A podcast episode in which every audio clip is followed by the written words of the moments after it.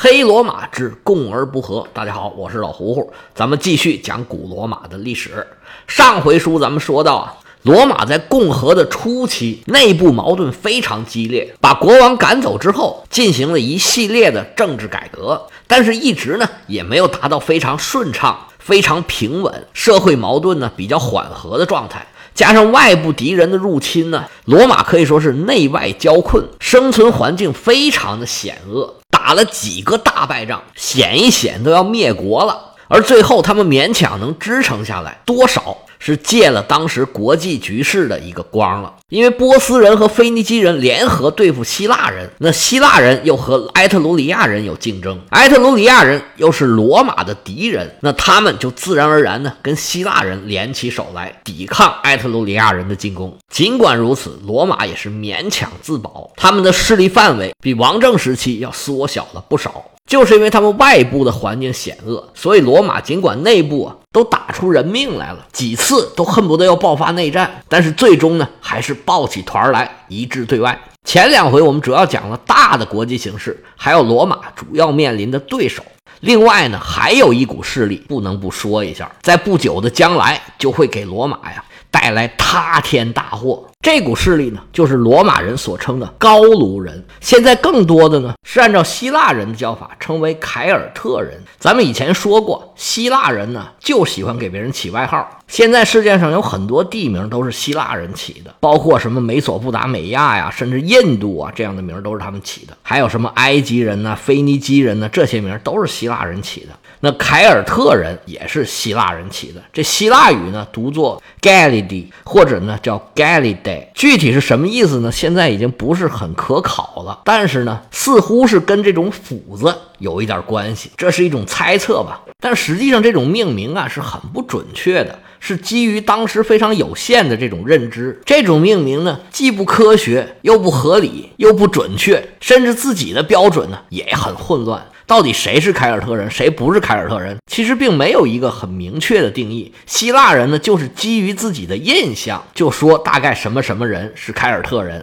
实际上，当时并没有一群人自称是凯尔特人，而他们说的凯尔特人呢，真的不能被称为是一个民族，甚至不能被称为一个族群，只是很笼统的一群人，大概是生活在这么一个区域之内。这个区域啊，非常的广大。里面的氏族、部落、部落联盟不知道有多少，成百上千吧，最起码。但是希腊人呢，肯定了解不了这么多信息，他就笼而统之，夯不啷当的都叫做凯尔特人了。虽然叫的不是很准确，但是影响啊却特别特别的大。这回呢，就成了文化的反向输出。到后来呀，就有人开始自称哇，我们就是凯尔特人，我们是凯尔特人的一支，一直到现在。在西欧、北欧有些地方，仍然有人自称我们是凯尔特人的后代，仍然保留了凯尔特人的一些文化特征。到现在，我们还能听到凯尔特人风格的音乐。我讲的时候，现在正在打 NBA 的总决赛，那东部的这支东部冠军队就叫波士顿。凯尔特人队，但是上场比赛的大部分都是黑人了，没什么凯尔特人了。现在比较坚持声称自己是凯尔特人的，主要在英国和爱尔兰。苏格兰格拉斯哥有一个著名的足球队，也是传统的豪门强队了，叫做凯尔特人足球俱乐部。但是他们跟古希腊人所说的这凯尔特人有多大的关系，其实都很难说了。其实凯尔特人在希腊人嘴里呢，大概就是北方的蛮族的意思。他们觉得。凡是从北方下来的这些所谓的蛮族，都是凯尔特人。而在希腊人嘴里，嗨，除了他们自己，其他人全是蛮族。就算发达的比希腊人更早，文明程度比希腊人更高的，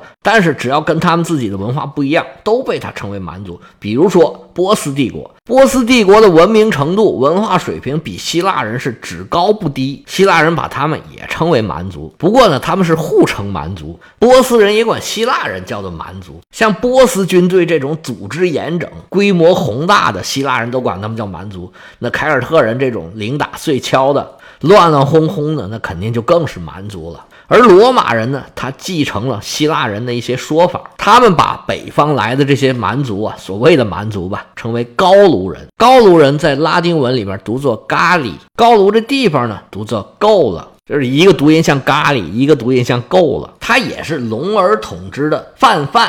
称北方的这些民族啊为高卢人。到底谁是谁不是呢？也没有一个很明确的说法。如果大致的来分一下呢，这高卢人应该说是凯尔特人的一部分，偏西边的，尤其是以法国为主这么一片儿。那时候呢，罗马人很笼统的把这个所谓的北方蛮族啊分成了三大片儿：日耳曼人、凯尔特人和斯拉夫人。斯拉夫人呢，就大致是指东欧这一片儿；那凯尔特人呢，是指西南欧这一片儿；日耳曼人呢，就指主要分布在中欧和北欧南部的。一些民族这种叫法呢，其实都是很笼统的叫法。历史上经过很多的变动啊、冲突啊、打仗啊，他们生活的区域也发生了非常多的变化。不过这种分法虽然不是很准确，但是多少啊还是有一点道理。这三大蛮族还是有他们的特征的，但是每一个蛮族，所谓的蛮族啊。他们分布的这么广，他们内部的区别其实也是很大的，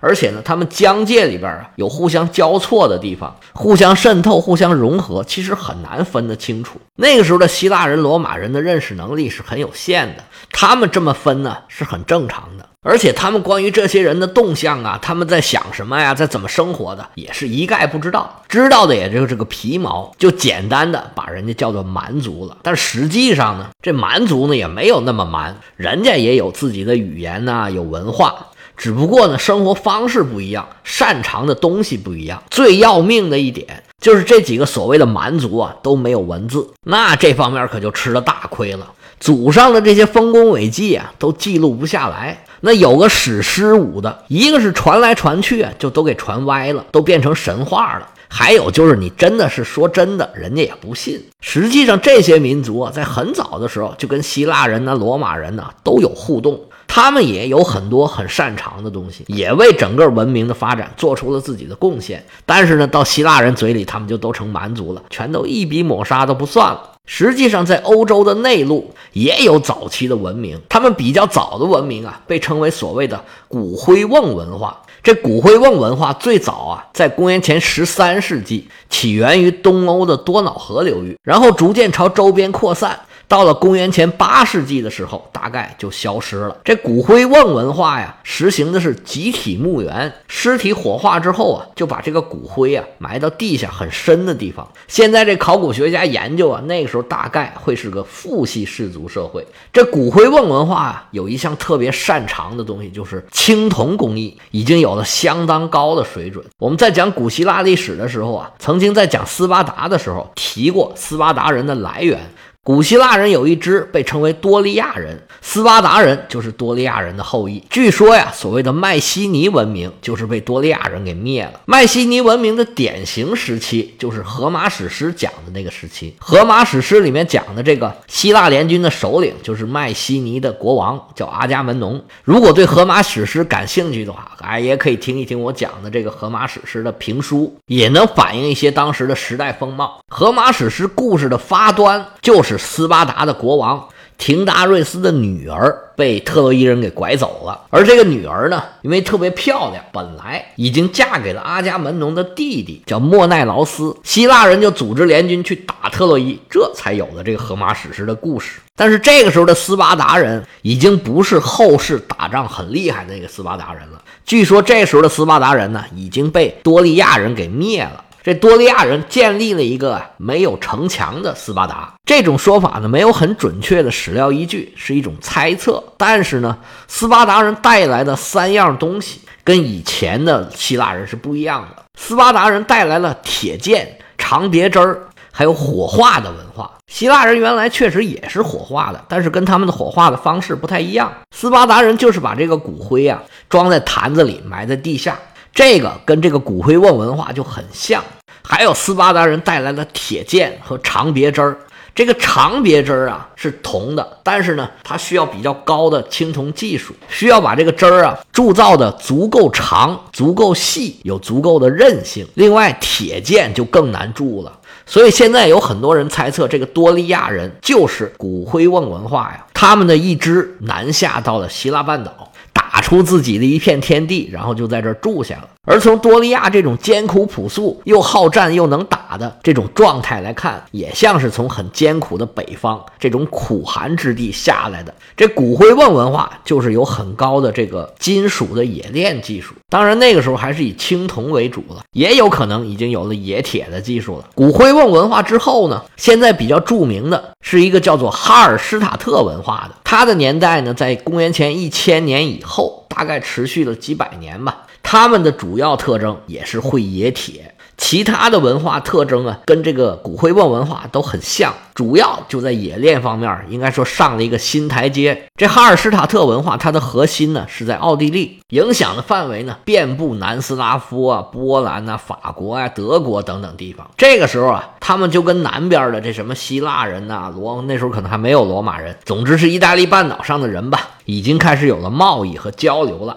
那个时候的青铜制品、铁制品、金制品呢，那水平已经很高，而且很精致了。那么哈尔施塔特文化之后呢，在瑞士、奥地利、英国、法国、德国都有这种考古发掘，被称作拉登文化。这拉登呢是在瑞士，时代呢就大概是现在我们讲的这个罗马史的这个时代。拉登文化最擅长的仍然是矿冶技术，那个时候已经有规模非常大的铁矿和铜矿。铜铁制品、金制品，这种盔甲呀、铜镜啊、盾牌呀，都非常的精美。到现在，这个历史学家也搞不清楚，在当时没有文字的情况下，这么大的矿山、这么大规模的冶炼制造，它是怎么做到的？它是怎么组织这么老多人在这从事这么大规模的生产？而且这么多人要吃要住，还要娱乐消遣，他做出来东西还得往外卖，这个事儿是怎么做到的？这肯定要有贸易呀，要不然你组织这人做这东西干嘛呀？而我们刚才说的这三种文化，它都是所谓的凯尔特人创造的。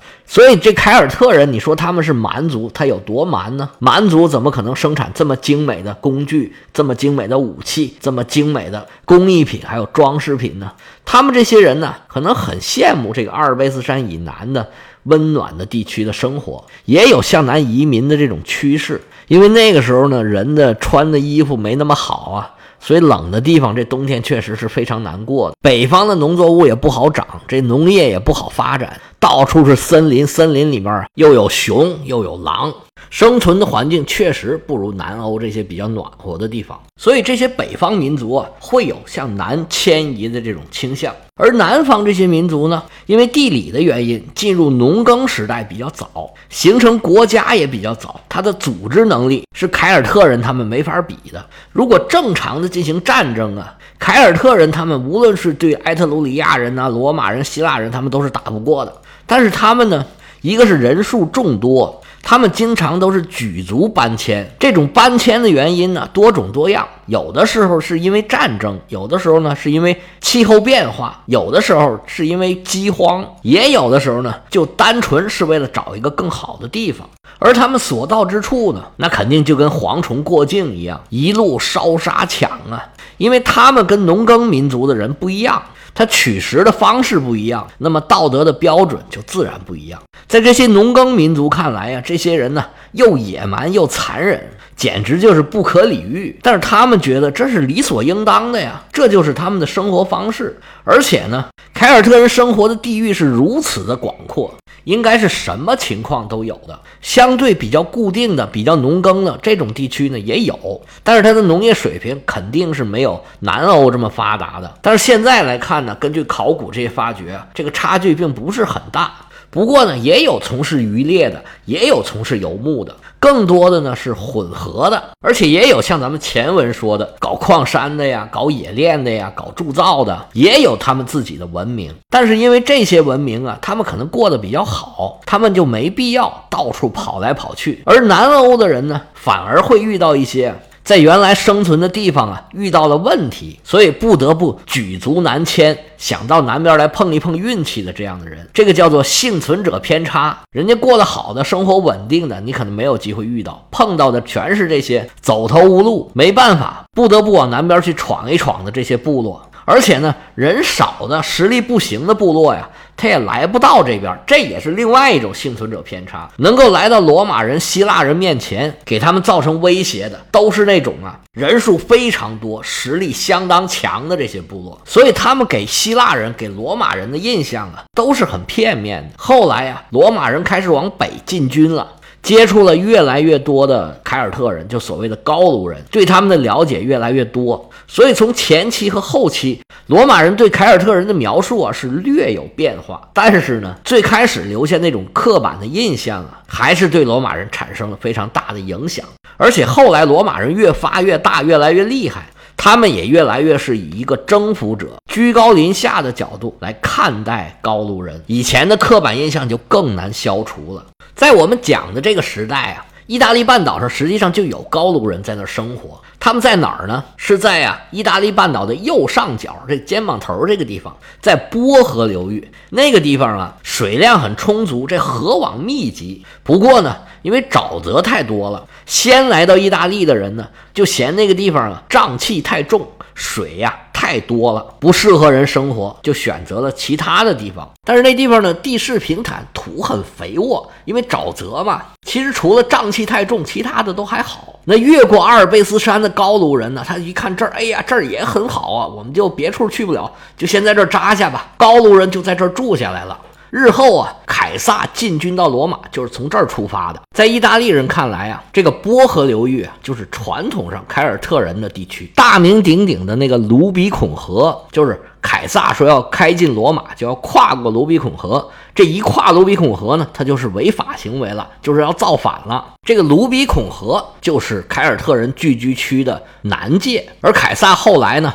能够迅速的推进到罗马，整个意大利被他统一了。他也很大程度上是靠这个地区的凯尔特人对他的支持。这个时候，因为罗马还没有发展的很大，他们跟凯尔特人好像还没有什么接触，但是他们肯定都知道对方的存在。而罗马人嘴里的凯尔特人呢，虽然不免有些片面，但是呢，也能反映出很多问题来。在罗马人看来啊，他们就是一个地地道道的蛮族，自由散漫，不愿意种地。哪怕是在肥沃的波河平原，他们也就愿意在那儿放牧，放什么呢？放猪。罗马人不怎么吃肉，他们喜欢吃呢这个所谓的地中海饮食，面包啊、酒啊，这个都是不能少的。鸡蛋呐、橄榄呐、奶酪啊，还有海鲜，他们喜欢吃这些。而凯尔特人就很喜欢吃肉。波河平原的这些高卢人呢，就成天吃猪肉。那猪呢，就吃橡果。波河流域有很多橡树，橡树的果实呢，猪是很喜欢吃的。他们这种形象和生活状态啊，这罗马人肯定是看不起他们的。而且罗马人是特别守秩序、特别听管理的这么个民族。这高卢人呢，正好相反。罗马人也承认这高卢人是很聪明的，他们这性格呀，又豪爽又热烈。但是呢，特别不守纪律，不愿意受约束。这个事儿确实有一个证明。这凯尔特人呢，一直到后来，一直到现在吧，都已经衰微到这个程度了。他们一直也没有形成一个国家，一直是以部落和部落联盟的这个形态出现的。而这高卢人呢，他是很尚武，也很好战的，个人的战斗能力啊，其实很强。而且高卢人跟意大利人比起来啊，他们的肤色更浅，头发颜色也更浅。身材比他们要高大的多，但是因为组织能力不行，他们在会战之中很少能赢罗马人。而且呢，他们是个好战士，但不是什么好公民。平常没事的时候呢，打架斗殴啊，喝酒闹事儿啊，这种情况就很多。像罗马这种农民呢，所谓安土重迁，很依恋故土。凯尔特人就没有这回事儿，去哪儿都行。而且呢，他们更好热闹。凯尔特人组织的这种城镇啊、村落呀，甚至比意大利人更早。还有一样跟罗马人区别非常大，罗马人是短头发剃胡子，希腊人呢是长头发修胡子。这凯尔特人呢，还有高卢人呢，他们是乱头发乱胡子，而且呢打仗的时候不戴头盔，不射箭，不投枪。就拿一个大盾牌，而且特别喜欢用黄金装饰。还有一样，凯尔特人是穿裤子的，罗马人可不穿裤子。就是这些人呢，有的在阿尔卑斯山以南，有的在阿尔卑斯山以北。其实关注着意大利半岛的动向，伺机南下。没过多久，就在罗马掀起了滔天巨浪。怎么掀的？咱们下回啊接着说。